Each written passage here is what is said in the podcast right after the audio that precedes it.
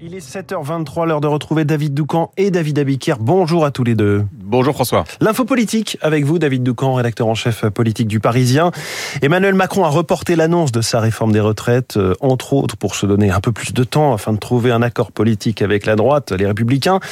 Mais ce sera tout sauf simple. Et oui, parce que à droite, c'est un peu le bazar, à l'image de la réunion du groupe LR qui s'est tenue mardi matin à l'Assemblée et qui a tourné franchement au pugilat, comme le rapportait Politico. Aurélien Pradier, euh, qui est arrivé troisième du congrès euh, du parti avec tout de même 22% des voix, a rappelé sa position, c'est-à-dire un rejet catégorique de tout report de l'âge légal. Exaspéré, Olivier Marlex, le président du groupe, l'a vexé en lui faisant remarquer que se contenter de jouer sur la durée de cotisation reviendrait à faire partir les gens à 67 ans. Marlex, qui lui euh, défend désormais un report de l'âge légal à 63 ans et menace de déclencher une motion de censure si le gouvernement passe par le 49.3 pour poser l'âge légal à 65 ans. Dans le même temps, dans le marais du groupe, plusieurs députés LR, très courageux, s'interrogent carrément sur la nécessité de faire une réforme des retraites, tout court, parce qu'elle serait trop impopulaire. Alors maintenant, allons voir le Sénat.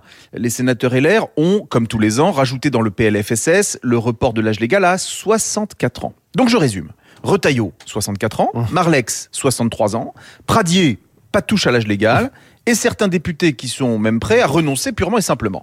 Bon courage au gouvernement pour trouver un terrain d'entente avec des parlementaires aussi divisés. Rappelons, euh, à toutes fins utiles, que tous, il y a six mois à peine, soutenaient Valérie Pécresse, euh, qui promettait le report de l'âge légal à 65 ans. Alors pourquoi tant d'atermoiements, David? Est-ce que vous connaissez, cher François, le sfumato? Vous allez nous, le rappeler. Mais si, c'est cette euh, technique de peinture chère à Léonard de Vinci qui donne au sujet des contours imprécis. Eh bien, les républicains pratiquent le sfumato. On ne veut pas caler notre ligne tant que le gouvernement n'a pas calé la sienne. Si on formule des propositions trop précises, le gouvernement se les appropriera et on sera coincé, décrypte auprès du Parisien un cadre du groupe parlementaire qui revendique donc le flou. Le gouvernement veut qu'LR se rallie à ses positions. LR veut que le gouvernement se rallie aux siennes. L'objectif est de pouvoir à la fin revendiquer euh, la paternité de la réforme et en faire un argument de bilan dans la perspective de 2027. C'est une partie de poker, mais à haut risque.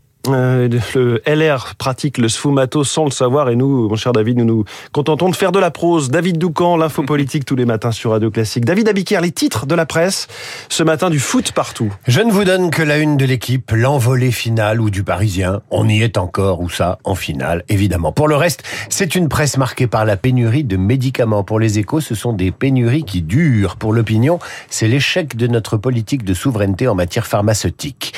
Ces jeunes qui éduquent leurs parents sur l'écologie ou l'identité sexuelle, c'était hier soir la une du Figaro numérique, avant que le foot ne s'impose ce matin sur l'édition papier. La jeunesse de Mayotte, en quête d'avenir, fait la une de la Croix.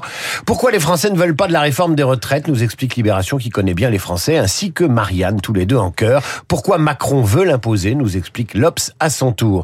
Enfin, en couverture de challenge, les Français ont-ils du cœur? Une enquête auprès de 10 000 personnes. Merci David Abiker, tout l'heure à 8h30 pour la revue de presse complète. Bonjour Renaud Blanc. Bonjour François. La suite du programme de la matinale avec vous. Et premier invité avec Gattegno, notre spécialiste des questions de justice et de police. Nous reviendrons avec lui sur l'après France-Maroc, fête et débordement, 10 000 policiers et gendarmes mobilisés sur tout le territoire hier. La gestion des grands rassemblements par les forces de l'ordre en France avec Hervé Gattegno dans une dizaine de minutes après France-Maroc. Ce sera France-Argentine en finale. On en parlera à 8 heures avec en direct de Doha Vincent Duluc du quotidien L'équipe, la joie des Français, mais aussi la fierté des Marocains qui ont fait trembler les Bleus à 8h15 et dans les stars de l'info. Vous retrouverez Maï Benebine depuis Marrakech. Maï Benebine, peintre et écrivain marocain. Il sera interrogé par Guillaume Durand. À ses côtés, Thibaut de Montbrial, président du Centre de réflexion euh, sur la sécurité intérieure. Vous n'oubliez pas Esprit Libre à 8h40. Franz-Olivier Gisbert, bien sûr, comme tous les jeudis, mais aussi l'ambassadeur d'Argentine en France. La finale de la Coupe du Monde, c'est dimanche à 16h. Tout de suite, la météo.